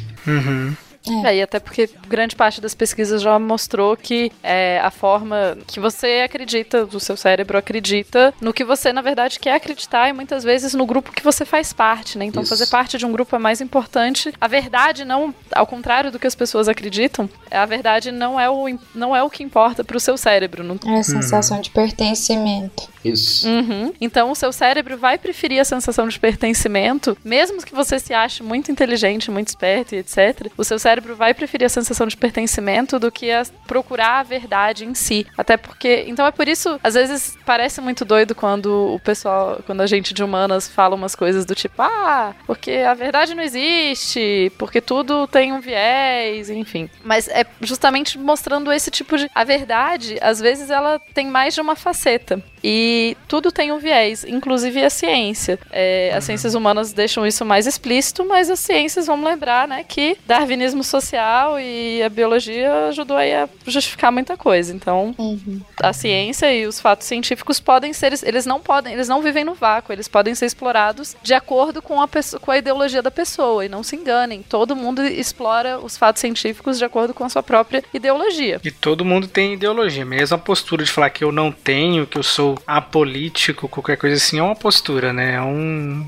Ideológica e Ideológica. É. Uhum. E de novo, assim, essa questão, né? Que, bom, a gente, de forma geral, né? O ser humano é um bicho muito pouco racional quando a gente para pra pensar, né? E é, a galera de, de- trabalhando com big data, de engajamento em redes sociais, em notícias e tal, tipo, a galera vê que o engajamento é muito maior em notícias que suscitam medo, né? Então, a gente ainda é muito. né, As pessoas, de forma geral, né? São muito movidas por essas emoções mais básicas, né? Então, enfim, é, isso é um prato cheio pra galera usar, né? E, enfim, propaganda agir em cima disso, né? É, o alpiste do fascismo é o medo, né? Assim, seja o medo do outro, mas o medo dele mesmo, né? Assim, é, ele se alimenta disso e assim, é assim que ele se constitui, né? A veia dele é toda traçada pelo medo. É, é o medo do outro pra que justifique a violência contra o outro e o medo de si mesmo pra que quem se opor fica calado, né? Tipo, porque aí. É porque ninguém vai querer ser o outro dele, né? Exato. É, Claro. Assim, isso você vê, assim, uma das coisas que é, o, o outro do fascismo ele é simplificado, porque justamente ele tem que ser simplificado para que qualquer um que viesse algum tipo de divergência, né, assim, que represente uma, divergência, divergência por menor que seja, automaticamente vai parar do outro lado, né? Assim, ele não é esse outro, ele é, ele é quase que um significado flutuante, né? Ele, ele, ele é um zero, né? Assim, ele pode muitas vezes ter um rosto específico, né? Ah, esse, esse, esse sujeito é de esquerda, ele é bolchevista, ele é marxista, sei lá o quê. Mas qualquer ato, por exemplo, a, a gente tem agora a Ku Klux que virou de esquerda, né? Sim, pra...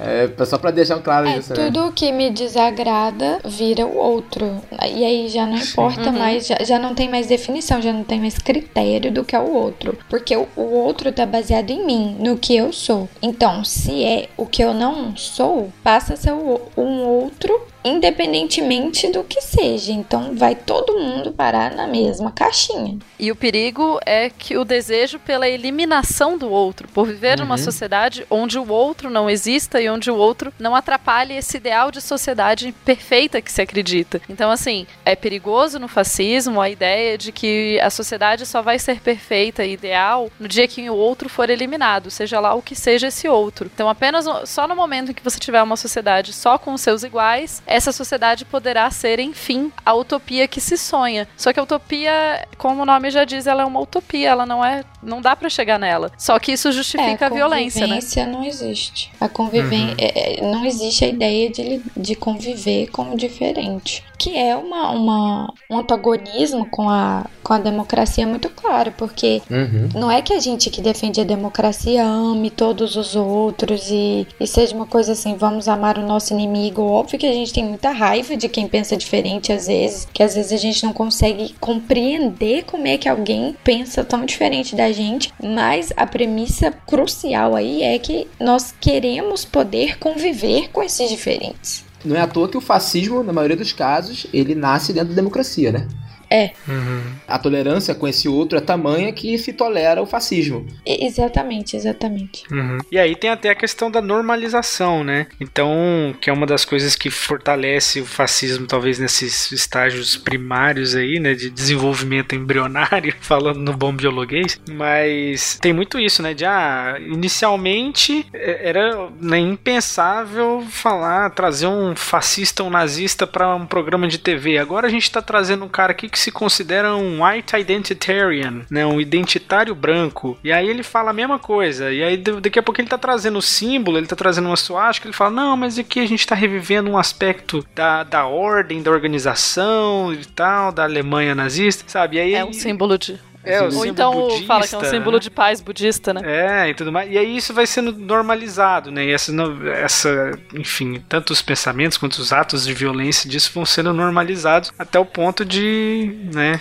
enfim, de não ser mais hostilizado e ostracizado. Mas tem uma coisa que isso é, isso é explícito no, no- no fascismo, tanto que o Goebbels ele definia a política nazista como a arte de tornar possível aquilo que era impossível. É, assim, e justamente esse processo de tornar algo possível, que até então, porque se você for pensar na Alemanha de 1915 por aí, você falar que, sei lá, em 30, 20, 30 anos eles teriam campos de extermínio, campos de concentração e campos de extermínio, assim, é- é- era algo assim que era inconcebível, tanto que era inconcebível até para pessoas que moravam do lado dos campos, né? Se, assim, essa ideia de que aquilo estava acontecendo, era, não só era possível, como estava acontecendo, e as pessoas ainda estavam nesse plano de negação, né? Enfim, a Hannah Arendt vai chamar isso de uma demência totalitária.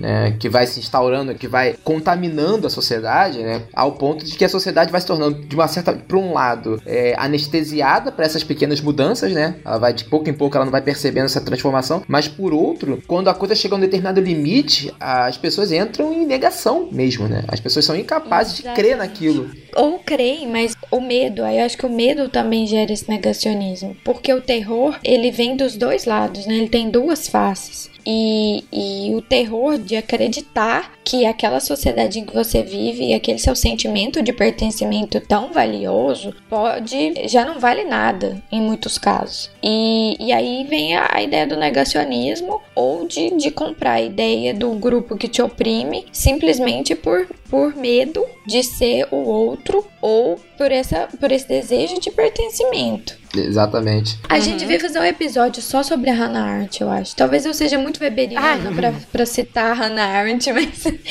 tinha que ter. Tem. E assistam um filme, gente, da Hannah Arendt. É muito legal. Feito pela Margaret von Trotta, que, por sinal, é excelente diretora. Se vocês tiverem estômago pra ver o filme.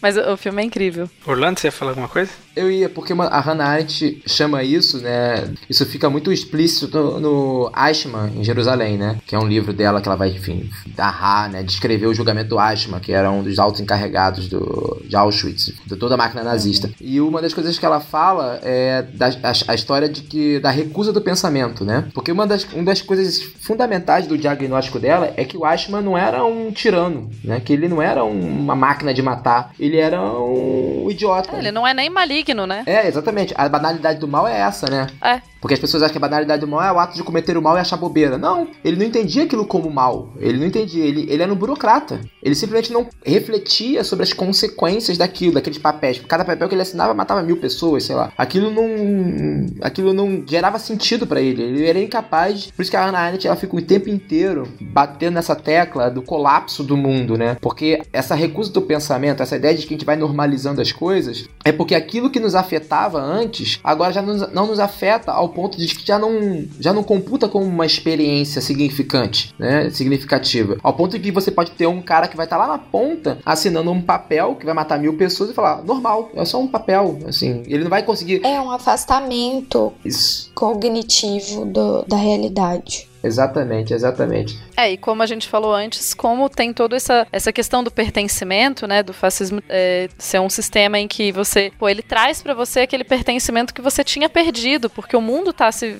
tá se virando, o mundo tá, tá esquisito, o mundo já não respeita mais os, os ideais, já não respeita mais a família, já não respeita mais tudo isso. Então esse sistema te trouxe esse sentimento de pertencimento, uma ordem em que essas coisas fazem, voltam a fazer sentido, é uma nostalgia do passado misturada com o futuro. Então você até, em grande medida, você se recusa a ver o que está acontecendo, porque isso vai acabar com a sua bolha de conforto nesse mundo novo em que você tem de volta esse passado utópico. E é muito louco, assim, mas é muito, é muito difícil. Todo mundo sabe, é difícil a gente perceber que a gente que é- o que a gente segue, o que a gente acredita não é tão legal quanto a gente imaginava. Uhum. É, pois é, né? Perceber é difícil, admitir ainda mais. Você vê o pessoal que fica a vida inteira escutando Iron Maiden aí. Euzinho. Gente, pois é, e quando a gente descobre, a gente tenta às vezes explicar para aquilo que a gente gosta, gostava e deixa de ser tão legal, daí a gente tenta falar, ah, mas você não entendeu a música que você escreveu. Pois é. tem isso também. Pode acontecer, né? E é tudo isso nessa, nessa questão do pertencimento, né? De como que você. Como que você tá funcionando dentro dessa sociedade, como essa sociedade te trouxe uma estabilidade que você já não tinha há muito tempo. E a gente volta no medo, né? Você tem medo de voltar para uma sociedade onde a baderna existe, onde grupos minoritários podem é, acabar com aquele conforto de ser uma, de estar na maioria. É, é difícil, dói, gente, dói, não é legal. Tem muitas novas nuances, assim, uma hipótese sociológica talvez absurda aqui, mas é, há muito tempo eu já me afastei da, da faculdade, infelizmente eu tô nessa ciência política muito, muito moderna e muito distinta, mas eu tenho uma hipótese sociológica sobre a ideia dos grupos de WhatsApp. Uhum. Ou dos grupos dos grupos de internet. Porque pensa isso como um grupo social. Olha o impacto. E se a gente for pensar uma coisa durkheimiana, assim, de conformação e, e a própria. Uma ideia que eu não gosto muito, mas a ideia de outlier, daquele que se diferencia e ele é muito facilmente identificável. E o conforto em saber que, que você está eliminando um outlier e que você tem um grupo homogêneo ali, em que você é bem recebido, em que você sabe com quem você está lidando, em que existem relações trocadas, né? Enfim, o relacionamento é dentro daquele grupo ali e, e não extrapola muito. Quando extrapola é desconfortável. Nossa, acho que. Eu acho assim, já que já, já pode trazer pro grupo do WhatsApp, né? Porque eu acho que o, o que o Hitler fazia com rádio tá se fazendo com WhatsApp hoje em dia, né? É esse que é o ponto, né? Mas o, uma das questões fundamentais, eu acho que o grupo do WhatsApp, eu, eu, eu não gosto nem de pensar tanto quanto um grupo, né? Assim, ele é, o grupo do WhatsApp ele é um mundo possível, né? Para as pessoas. Porque a partir do momento em que a experiência, a constituição da subjetividade dela vai ser alimentada por aquilo, pelaquela informação que chega, porque assim, o, o grupo do WhatsApp virou meio que a janela do mundo para as pessoas hoje em dia. Né? As pessoas estão se informando por ali. Ela tá recebendo a notícia que tá chegando um milhão de muçulmanos, transexuais, marxistas em, aportando em Santos, sabe? Ou que os guerrilheiros venezuelanos estão vindo, a, sei lá, com as Farc para tomar o Brasil. Ele realmente acredita naquilo. E aquela sensação, aquela informação vai constituir a experiência dele. Não é à toa que essas pessoas têm uma. Eu digo isso porque eu tenho parentes né, que estão vivendo nessa realidade paralela, né? Assim, é, é, é de fato paralela, no sentido de que eles acreditam em tudo que eles recebem no grupo de WhatsApp, ao ponto de que eles estão vivendo nesse mundo degenerado, totalmente degenerado, que tá sempre. O Brasil tá na iminência de ser invadido por muçulmanos, marxistas, que o filho dele no colégio vai ser transformado em, uma travesti, sabe? Porque isso vai ser aula de biologia, entendeu? Sabe, no colégio. Que é. Além de acreditar em todas essas coisas, é a noção da pessoa, de quem existe no mundo e de quais ideias estão sendo compartilhadas, também é enviesada, porque ela começa a acreditar que quase todos os brasileiros pensam da mesma maneira que ela. E aí, quando ela encontra alguém que pensa diferente, é, é, um choque de realidade. Assim, ela não consegue compreender como é que 20 e poucos por cento de pessoas votaram em outro candidato. Isso só pode ser. Pouca inspiração. Enfim. É. Eu acompanho isso já tem um tempo, né? Esses grupos, pro, primeiro porque, enfim, é, pessimismo e achar que a coisa realmente é desgringolar como desgringolou aí. Mas o, no começo, eles se colocavam, faz parte, né? Que nem da própria maneira como o fascismo e tudo mais, eles se colocavam como uma minoria. Nós somos os poucos que veem a realidade, nós somos os poucos que sabemos o que está acontecendo. E a nossa missão é evangelizar os outros. Essas pessoas se Parada comportavam bem como conspiracionista mesmo, né? Exato, e eles se comportavam como proselitistas, eles estavam o tempo inteiro anunciando as verdades, as revelações. E isso, aí nesse ponto, eu acho que a antropologia, a sociologia, a ciência política, a gente papou mosca nessa história. Quem tem capacidade de explicar isso é epidemiologia, sabe? É, isso se espalhou como uma epidemia. As pessoas se tornaram vetores, como aquela história da pessoa que está escutando o rádio e os vizinhos vão escutar o rádio junto, sabe? As pessoas se tornaram verdadeiros vetores desse tipo de experiência que alimenta esses microfascismos, né? É aí que vem essa realidade onde o medo impera, onde o mundo do WhatsApp ele tá acabando. Se você ficar uma semana lendo notícias do WhatsApp, você vai sair querendo restituir o nazismo, querendo restituir o terceiro Reich. Porque aquilo, aquilo ali é absurdo, sabe? E aí o que acontece? Isso vai alimentando essas, esses microfascismos ao ponto de que isso vai tomando um rosto, né? Isso vai se alimentando, tornando, se tornando um movimento molar. E eles têm essa percepção. Primeiro nós éramos minorias, agora nós estamos convertendo as pessoas e agora nós nos tornamos a massa. O gigante acordou. Pois é. Exa o gigante acordou, é isso mesmo. Mas é, eu. Né, de novo, você tem a, o medo como vetor, o medo como o que instiga as pessoas né, a agir, e o grupo que te dá o conforto, de porque nesse grupo você vai conseguir combater isso. E, de novo, a sociedade degenerando, né? Os, os costumes estão se perdendo, olha o que está acontecendo, nós precisamos salvar a sociedade, nós precisamos voltar à sociedade para esse momento mítico e místico que aparentemente são os anos 50. É, agora. Mas em outros momentos foram, talvez, é, chegou, muitas vezes era usado a Idade Média ou Idade Antiga. É, no nazismo na Alemanha tem um fator muito forte anticatólico, a ideia de uma religião, é, essa religião mística, essa religião é, baseada num paganismo é, revigorado e, e de volta. Isso vai ser bem diferente já na Itália, porque na Itália tem um acordo oficial entre a igreja e, e, e Mussolini, né? Uhum. Então, assim, de novo, você tem cada, cada lugar tem a sua peculiaridade e os, a coisa não se repete, mas a estrutura é parecida. É, o- eu lembro de ter visto né, um- algumas coisas do, de uma galera americana, né? Inclusive o famoso cara que levou um soco na cara. E Sid Spencer. tinha umas propagandas. Exatamente, eu não queria nem falar o nome dele pra não, spam- não, né, não fazer propaganda de graça pra ele. eu posso botar o GIF. Mas. Só é... Depeche Mode. Depeche Mode.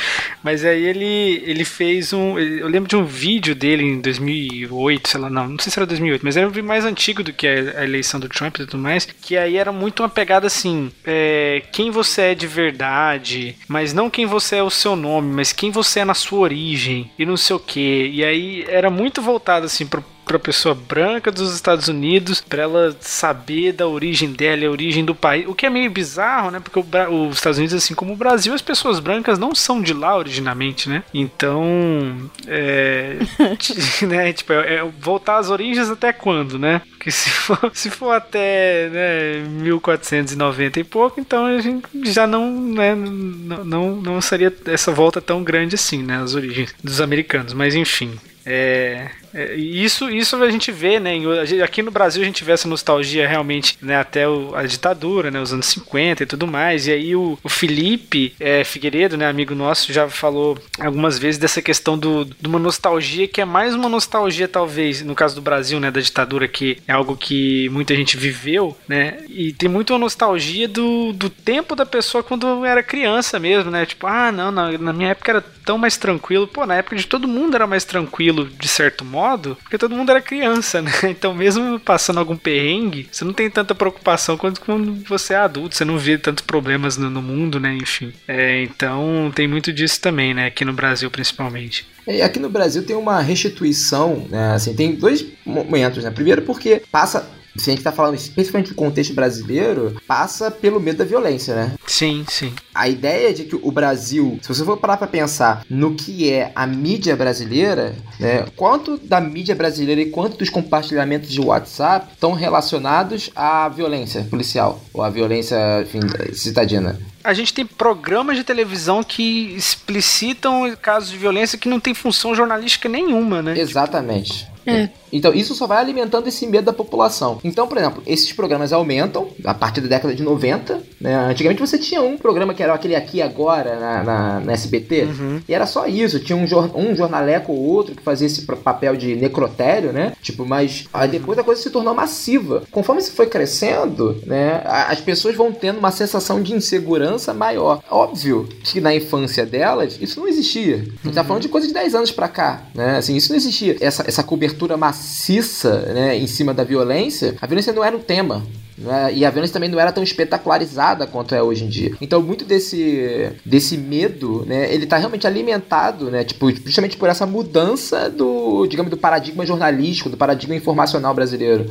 É, e a fonte da violência ah, muda também, né? Porque quando a violência era do Estado, ela existia, ela era presente, mas ela não era encarada como violência muitas vezes. Uhum. E quando a violência vem de outras partes, e talvez ela seja. é, ela afete reflete, né, status da, estratos da sociedade que ela não afetava em outros contextos, aí ela começa a ser vista como violência, como problemática. Ainda tem isso, mas disso que você falou, é uma pesquisadora aqui de Goiânia da, da área de sociologia da violência, a Dalva Borges, ela por muitos anos estudou o sentimento de medo o sentimento de insegurança como sendo maior do que as próprias notícias, né, de crimes violentos. E, e, era interessante porque eu até participei dessa pesquisa no, no, momento aí da minha graduação. E aí, quando a gente ia aplicar questionário, que a gente perguntava para pessoa, pedia para pessoa descrever um local violento, as descrições eram muito próximas. E esse local nunca era o dela. Era, aqui em Goiânia era sempre a Aparecida de Goiânia o, o local violento. E é a partir desse, desse medo de algo que ela não necessariamente vivia que você pode explorar num programa de televisão, porque aí ela está entrando em contato com uma realidade que não é a dela, né, através da mídia, e você consegue explorar nela a relevância social desse tema. Isso afeta a, o apoio político dela, enfim, o apoio ideológico e tantas outras coisas mais. Aqui no Rio de Janeiro, você tem muito grupo de WhatsApp, muito grupo de Facebook que são do, do bairro, né? Assim, grupos do bairro, tipo Padre Miguel News, Bangu News Campo Grande News, enfim. Cara, e é só violência. É impressionante, assim, é só violência, é só compartilhamento de violência. É, é impressionante, porque as pessoas estão se alimentando, é, elas ficam como se fossem viciadas nisso, né? Alimentando o próprio medo, alimentando o próprio medo. Não é à toa que o, isso se tornou a pauta política do momento, né? Assim, quem vai ser capaz de, num passo de mágica, resolver esse problema, né? É, e os dados de violência deixaram de, de ter importância para pensar o Estado, que é a violência mais mediatizada. Exatamente. Aqui no Rio de Janeiro você teve uma intervenção militar é, alegando que o Estado estava fora de controle, quando os índices de violência não estavam tão ma maiores assim do que em anos anteriores ou coisa do tipo. Né? E a população apoiando massivamente. muitos outros estados mais e outros Nossa, estados né? com índices de violência maiores, né? Eu trabalho no sudeste do Pará, né? Eu trabalho no sudeste do Pará, assim, uhum. com, com populações ali Nossa. no sudeste do Pará. onde onde mais se mata a gente por. onde mataram as Mandorot, por exemplo, onde teve o massacre do Pau d'Arco, enfim, várias chacinas ali da região. Eldorado Carajás, por exemplo. E ali as pessoas acham que Rio de Janeiro é violento. Assim, eu, eu lá eu me sinto inseguro. Eu assim, eu falei, gente, aqui vocês não sabem nem os índices de violência daqui, assim. Nada. É, é, esse é o ponto, assim. Nos lugares onde você sabe, assim, estatisticamente são mais violentos do que Rio de Janeiro, as pessoas acham que Rio de Janeiro é mais violento do que lá. Sabe? Por uhum. conta disso, né? Porque essa construção imagética da coisa, né? Bom, para encerrar então, uh, vamos passar uma rodada de sugestões de conteúdos aí, de livros e vídeos e filmes e músicas, por que não, né? É, que a gente pode né, entender um pouquinho aí sobre esse tema, sobre o fascismo. Então, é, vou me dar o direito de começar aqui, que tem um vídeo muito bom do Iclis, lá do Leitura Obriga História, sobre a ascensão de Mussolini, né? E fala muito da parte histórica anterior ali ao Mussolini realmente é, ter o poder, né? Então, é, ele, ele fala, né, que ele deixa os paralelos, né, com a realidade pro espectador fazer. E, enfim, acho que todo mundo que assistir vai imediatamente fazer uns, alguns paralelos com a nossa situação atual. É, mas então é uma, uma sugestão que eu deixo aí de de vídeo. É, bom, só pra falar também de música, né? Já que eu falei música, eu pensei em uma aqui, que é uma do Master Plan, que é a Crystal Night, né? Que fala sobre a Noite dos Cristais, que quando é, sinagogas é, né, e outros estabelecimentos de judeus na, na Alemanha foram quebrados, né, e aí depredados, e aí esse, esse cristal seria é, né, os vidros né, das, da, das lojas e das janelas e tudo mais sendo quebrados. Então é uma música que conta sobre essa história, né, Crystal Night Nevermore. E enfim, muita coisa de sepultura aí também para pra botar a raiva para fora.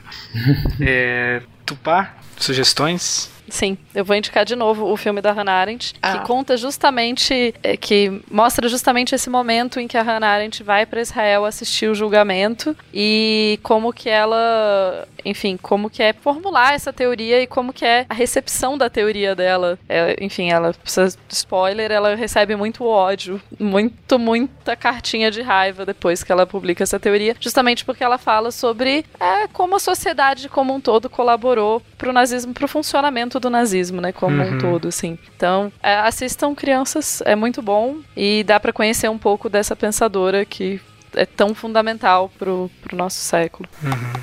Natália? Então, eu não tinha pensado em sugestões, eu ia sugerir de novo o filme da Hannah Arendt, mas já foi sugerido, então fica a terceira sugestão. E, enfim, se alguém tiver a oportunidade de ler alguma, algum texto dela, não é uma leitura trivial, mas é bastante esclarecedora. E talvez assistir a Onda, então, já que é, a gente tá falando aí de atualidade, fica a dica. Uhum, excelente. E Orlando, suas sugestões aí?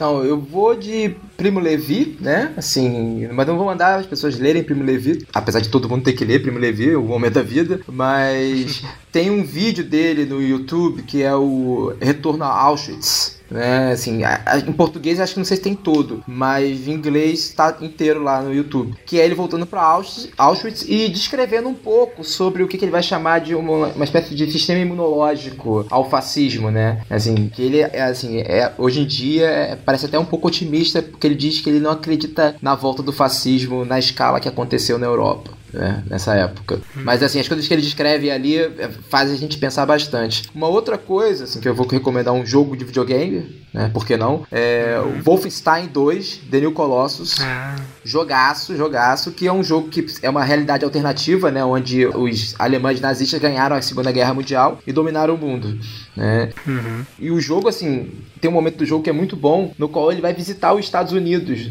Hum, né? Ele volta para os Estados Unidos e mostra que se os nazistas tivessem ganho a Segunda Guerra, é, os Estados Unidos da década de 50 não teriam sido tão diferentes quanto foram. Esse é um ponto fundamental. Mostrando muito sobre uma questão implícita, porque nem sempre o fascismo se esconde de maneiras muito distintas daquela que a gente está esperando, né? Sim. E pro fim, só pra uma leitura que eu, enfim, eu sou partidário, leiam Deleuze e Guattari, o terceiro volume do Platôs, um platô chamado Micropolítica e Segmentaridade, onde ele fala explicitamente sobre o fascismo e microfascismo. Assim, é assustador, é assustador, porque você tem a sensação, sabe a Leila Lopes, né? Leila Lopes, aquela coisa de se segura Berenice, nós vamos bater? Então, é exatamente isso. Você vai lendo Essa e você fala, sensação. olha, é a sensação de que estamos rodando, rodando, rodando. Uhum. Excelente. Nem sempre prazerosa, mas necessária. E com isso eu deixo a Tupá finalizar aí o nosso episódio. É, eu acho que para encerrar, a historiadora, a historiadora residente, né? Eu acho que é importante a gente lembrar que realmente o nazismo não vai voltar. Não na forma que ele já existiu, porque o nazismo é um fenômeno histórico fechado no momento dele. Assim como o fascismo de Mussolini não vai voltar amanhã. O fascismo de Mussolini, no sentido do momento histórico específico que a Itália viveu, não vai se repetir também. Mas isso não quer dizer que o fascismo, como categoria de entendimento de aspecto da sociedade, não esteja por aí. E o fato de, o- de um regime não se repetir seguindo exatamente os mesmos padrões de antes, não quer dizer que esse regime não possa, que não tenha um regime autoritário que possa se expandir. E como a gente, como a Natália falou, vamos lembrar, regimes autoritários podem se estabelecer a partir de voto, Sim, e a gente tem exemplos dos anos 2000 e a gente tem exemplos contemporâneos a gente, de regimes autoritários que foram é, criados a partir do voto.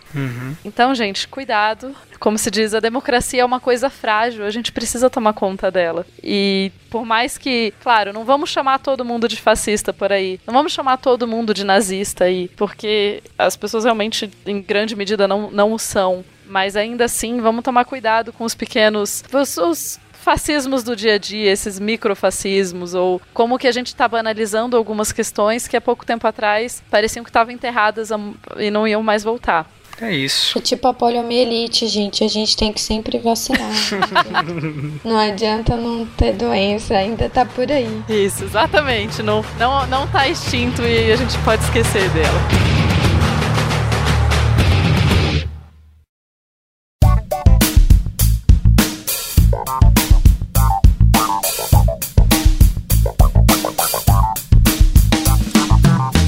Bem, ouvintes draconianos, eh, esse foi o nosso episódio 144 sobre fascismo e estamos aqui eu e a Marina, Olá. nossa mais nova integrante. e aí, Marina, Tudo bem? beleza? Eu sou o Patrick, pra quem não se lembra, e eu acho justo se você não se lembra. Eh, e a gente tá aqui pra fazer a leitura de e-mails do episódio 143, que foi sobre formação de nuvens, inclusive com a participação da Marina. O host do era o Cupina, né, desse episódio, voltou também depois de um tempo. O Elton também, né, que já era nosso integrante, mais um físico. Físico na bancada e a convidada, a Samantha, né? Também da, é, brilhando aí no, no, episódio. Só falar que vocês vão ter que acostumar agora com a minha voz e com a minha língua presa, porque eu vou estar muito mais presente. É verdade, verdade. Nosso mais novo integrante. Muito bem. E agradecer a todo mundo que ouviu o episódio de nuvens e deu um, um feedback, porque foi um episódio muito legal de fazer. Não, muito legal. Eu não terminei de ouvir ainda, mas minha filha é o número 5. Né? não vou ficar fazendo essas piadinhas, não, porque é muito polêmica com esse senhor já gato.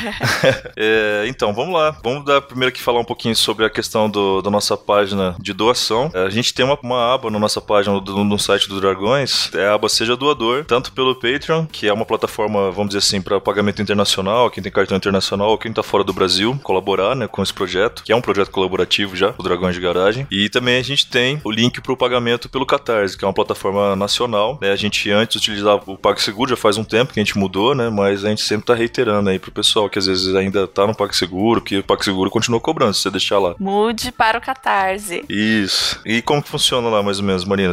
Questão de valores e tal, você pode passar pro pessoal aí? Você pode colaborar com 5, 10, 25 ou 50 reais, que vai ser debitado do seu cartão de crédito todo mês. E a parte boa do Catarse é que não cobre IOF. Ah, é verdade. Muito bem, a gente vai deixar aí o link então. Pessoal, dê uma olhadinha lá e a gente agradece muito aí pessoal que, que já participa, né, que colabora diretamente, mas também quem não consegue às vezes, né, porque normal, mas que tá divulgando também. E tem uma vantagem muito boa de doar, que você pode participar do grupo do Telegram dos nossos é mecenas, verdade. que é um grupo bem ativo. Muito ativo. Que a gente fala absolutamente tudo. e você vai ser muito bem recepcionado. Exato. Quando chegar lá. Tem, tem os melhores stickers o Sim. Telegram. Show de bola. Vamos aos recadinhos aqui, né? Como sempre, lembrando que nós temos as nossas cientirinhas, que é um projeto aí do grandioso Marco Merlin, né? Que sobre nossa colaboração, consultoria, né? Que é as questões mais técnicas, mas toda as sacadas, os punchlines, as brincadeiras e mesmo a parte técnica, assim, o Marco faz uma pesquisa pesada para trazer as cientirinhas. Então aí ao ar toda quinta, né? A gente, a gente tinha dado uma pausa aí uns, um, umas semanas, né? Ficou, a gente tava postando algumas cientirinhas já tinham um pouquinho mais de, de notoriedade, já mais antigas, mas o Marco já tá aí produzindo mais, voltando a todo vapor. Então, é, lá o trabalho dele. É um cara sensacional, foi muito foi premiado agora recentemente também. É, enfim, é, te agradeço demais aí ao trabalho do pessoal. Temos os podcasts da casa, além desse que, que vocês estão ouvindo agora. Vocês podem e devem ouvir o trabalho de mesa, que é quinzenal. Podcast do Vitor Caparica, o quarta capa, que tá com o primeiro episódio no nosso feed, mas os episódios seguintes já estão no feed deles, do quarta capa.com.br. Isso aí, Caparica, né, que tem a, a, a voz mais temida e desejada aqui né? do Dragões.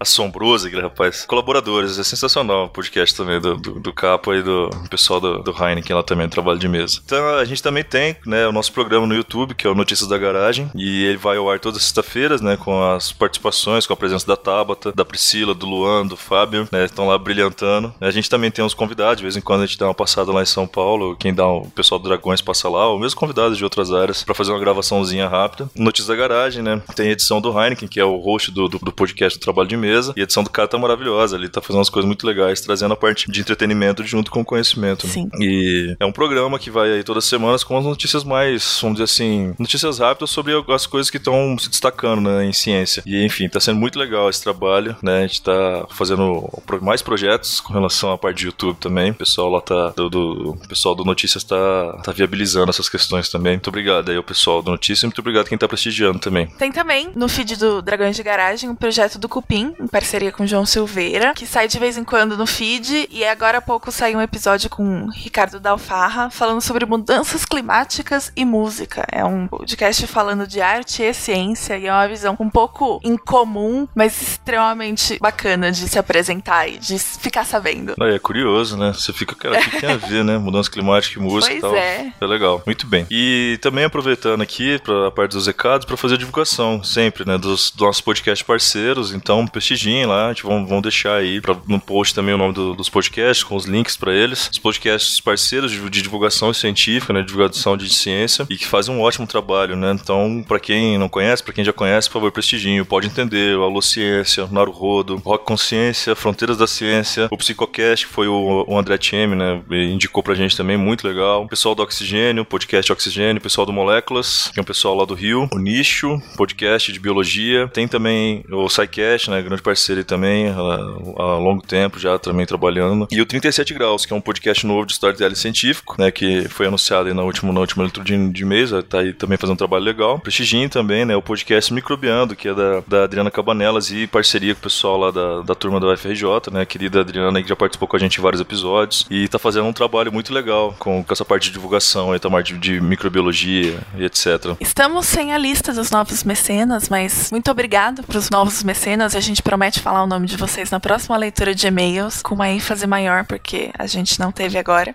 a gente quer mandar abraços para quem mandou e-mail, comentou no site ou na página do Facebook sobre o episódio. Então, pro Vinícius Rogério da Rocha, pro Darley Santos, que elogiaram bastante o episódio. Muito obrigada. a didática das pessoas envolvidas. E deixaram alguns links com mais informações e projetos sobre nuvens também. É, acho que acho que aqui a gente pode falar dessa mensagem que o rapaz Certo. mandou lá no do episódio, né? Deixa eu abrir a mensagem aqui. Você quer que eu fale? Ou... Pode ser, pode ser. Também a gente quer falar sobre uma mensagem que a gente recebeu do Emanuel Lopes, que falou sobre o episódio de nuvens que achou um pouco incoerente uma cientista falando com um tom de desprezo sobre química, que no caso fui eu. Mas eu peço desculpas. eu não desprezo a química, muito pelo contrário. Eu particularmente acho a química um negócio bem, bem difícil e Olha, eu di- eu digo mesmo da física. Exato. Mas é, é, é uma rixa meio besta mesmo. Peço desculpas por ter feito parecer que era desprezo. Não desprezo a química. Eu acho a química tão, tão, tão necessária e poderosa quanto to- todas as outras ciências. E então peço desculpas a todos os químicos, tá? Eu não tenho nenhum problema com vocês. Muito pelo contrário, eu sinto que eu tenho muito que aprender ainda com a química. Não, mas é de boa, é brincadeira, que às vezes é normal, todo, cada um vai ter, ter, uma, ter uma experiência, né, particular com cada área do conhecimento e tal, e às vezes a gente fala numa- de tipo num tom de brincadeira e muita gente acaba levando Ah, o pessoal e tal, não é... Mas não, não, não é. A gente não. Que isso, gente, a gente, a gente releva a importância da química, né? é, eu que, eu que fui, eu posso falar isso aí, eu tenho propriedade. É, então, óbvio, não fui eu dessa vez. É. Sou químico de formação aí, é brincadeira, a gente não leva essas coisas a sério, não. e- Mas olha, se vocês quiserem falar mal de físicos, eu dou todo o apoio. Tem um material ótimo aqui, tá? Verdade. Mas é só pra gente fazer esse disclaimer aí, que normalmente, assim, de vez em quando aparece, né? Um pessoal ou outro que fala, pô, mas o cara parece que tá né, desprezando, tá pessoa parece Sim. que tá. Não, não gente, não. Podem não- ficar tranquilos. Não tem esse. É só é brincadeira de bastidores, Uhum. sabe? A gente não, não precisam levar a sério e desculpem se, se por algum acaso ficou parecendo que a gente tava realmente fazendo qualquer tipo de brincadeira, qualquer outra área de conhecimento. Sim. Mas legal. Então vamos lá, vamos, vamos pros e-mails, né? A gente tem dois e-mails aqui que vieram pra gente nessa quinzena. A gente teve várias mensagens, pessoal, inclusive tirando dúvidas, né? Em particular, sobre o episódio. As mensagens direto na nossa página, no Facebook, etc. Mas os e-mails aqui diretamente vieram pra gente dois, que a gente vai ler aqui pro pessoal. Um, inclusive, a gente já tá fazendo a parte de divulgação no nosso Twitter. É um evento que aconteceu agora, é no dia 18, que é a Parada Livre de Porto Alegre. Mas a gente que vou ler o e-mail aqui, porque eu acho que é legal a gente falar sobre essa questão, né? Etc. Então, o e-mail é do Júlio Bittencourt e ele começa assim: Ei, dragões, tudo beleza? Sou o Júlio, faço parte da organização da Parada Livre de Porto Alegre, marcada para dia 18 do 11. Estamos na 22 edição do evento, que ocorre sempre no mês de novembro, na Redenção, juntando dezenas de milhares de pessoas LGBT e aliadas de todo o estado do Rio Grande do Sul e de fora dele. Depois de 20 anos contando com o palco e a estrutura física pela Prefeitura de Porto Alegre, em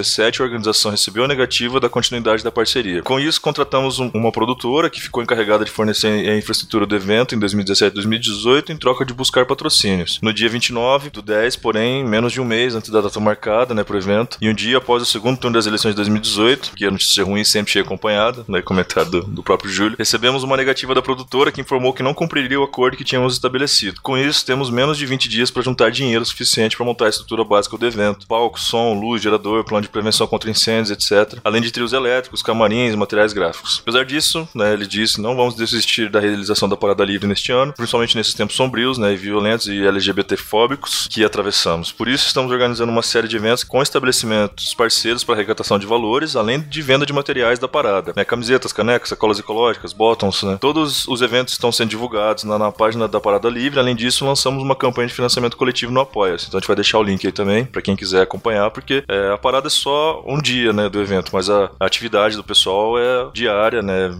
e ao longo do ano. Então, estou mandando essa mensagem para toda a podosfera amiga que sigo para saber se vocês teriam como nos dar uma força divulgando nas redes sociais de vocês, se for possível, a página do Parada Livre, principalmente o link para Apoia-se. Então a gente vai deixar aqui, reiterando, viu, pessoal? Qualquer ajuda é muito bem-vinda. Desde já me coloco à disposição para tirar qualquer dúvidas e agradeço de coração. Um abraço, Júlio Bittencourt. Os links ele deixou aqui pra gente, ó, na página do evento no Facebook, próprio evento, né, o, o link pro Apoia-se, algumas reportagens falando assim, da importância desse tipo de evento, né? O, o que, que eles estão conseguindo ganhar, assim, né? E vamos dizer assim, alocar, né? De engajar pessoas, né? Vamos dizer assim, nessa, nesse tipo de frente. Então, muito legal o trabalho deles, sabe? Eu acho que é, é um trabalho que é difícil pra caramba, sabe? O cara tá ali à frente. E ficar sem a estrutura um mês antes do evento não é uma coisa fácil, né? Então, se vocês puderem apoiar, é bem importante. Porque se esse ano às vezes ficou muito em cima da hora, pelo menos o pessoal aí pro ano que vem já começa a juntar forças novamente. Beleza? Então, muito obrigado Júlio. Cara, sempre que a gente puder colaborar, a gente vai colaborar sim, com a parte de divulgação, etc. Nos mandem mensagem, pessoal, ok? E a gente tem um segundo e-mail aí. Tem e-mail do. Você pode ler? Uhum. Temos o e-mail do Edson Vicente Carli Jr., Gandhi. Eu imagino que Gandhi seja o apelido dele. E ele diz: Olá, sou Edson, ciência da computação, e apesar de ter interesse em entrar na área acadêmica, não gosto muito da política. Gosto de estudar, pesquisar e testar, testar coisas, mas não me anima muito a burocracia toda. Mas olha, vocês estão me fazendo ter vontade de enfrentar essa briga. Conheci o trabalho de vocês e já devorei três episódios. Estou indo em ordem cronológica, daí a importância de manterem todos os episódios intactos no feed. Muitos podcasts eliminam os antigos e isso me desanima. Gosto de seguir a ordem cronológica e temo que não seja o único com essa mania. Um forte abraço, continuem assim. Abraços, Edson. E eu também concordo com você. Aliás, esse foi um problema, porque comecei a ouvir mais podcast agora e eu queria ouvir tudo desde o começo. E tem, tipo, uns podcasts que tem um feed gigantesco. Aí eu tive que fazer um calendáriozinho pra me organizar e conseguir saber que dia que eu vou ouvir qual episódio. boa, boa. Pra conseguir entrar na. pegar o ritmo deles tendo ouvido antes. Mas os episódios do Dragões de Garagem são ótimos mesmo, tendo como é fácil seguir um com o outro e ficar horas ouvindo. Isso desde o começo, apesar do Lucas não gostar muito disso aí, mas é verdade. É É, muito sim. bom desde o começo. Só porque todo mundo fala algumas besteiras. É. É. mas o Luquinhas ele fica louco, né? Quando chega esse tipo de e-mail do pessoal falando que tá ouvindo desde o começo, porque ele fala, puta, cara, tanta besteira que eu falei lá. Mas, cara, tem que deixar aí registrado, É, sim. não, é importante.